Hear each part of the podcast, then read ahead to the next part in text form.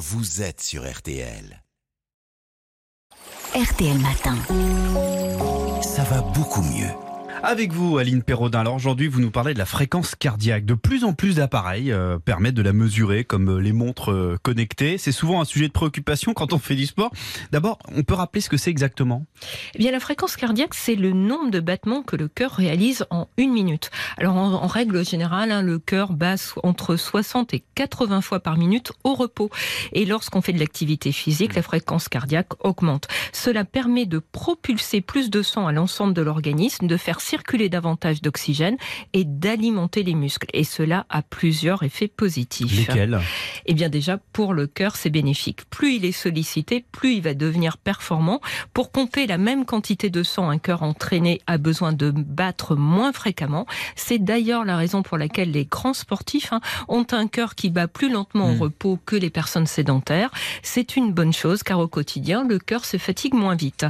Et bouger, c'est évidemment aussi bon pour l'ensemble de l'organisme, toutes les parties du corps, y compris le cerveau. Alors, à quelle allure est-ce qu'il est conseillé d'aller? Eh bien, une activité d'intensité modérée répartie tout au long de la semaine est recommandée et efficace. hein. Ça peut être du vélo, du jogging, de la natation. Et si l'on n'est pas enclin au sport, la marche rapide apporte Mm. aussi des bénéfices. hein. Selon le professeur Pierre Weinmann, cardiologue à l'hôpital Georges Pompidou à Paris que j'ai interviewé, le bon rythme, c'est celui qui demande un effort sans être douloureux. faut trouver le bon équilibre Voilà. soi-même, quoi. Mm. Et il ne faut pas être à bout de souffle. hein. Il faut avoir de la réserve encore. Par exemple, pouvoir continuer à parler quand on fait son jogging.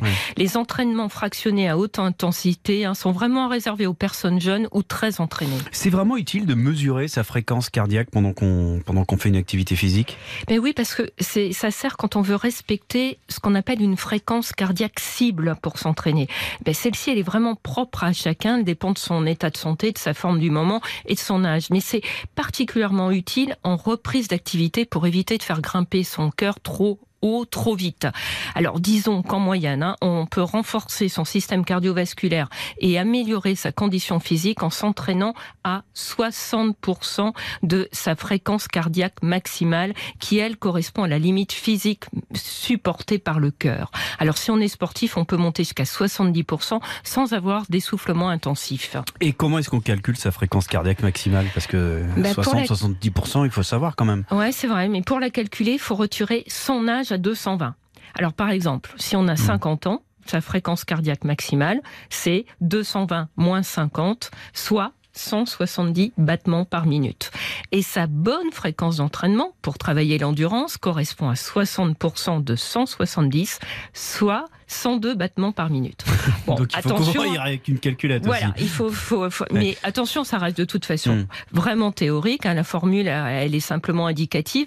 Et si on a plus de 40 ans et qu'on souhaite se remettre au sport, hein, il peut être utile de faire un petit bilan médical, estime le cardiologue. hein. un test d'effort peut alors être tout à fait indiqué pour évaluer le bon niveau d'intensité à avoir. Et à quoi euh, peut-on voir qu'on force trop?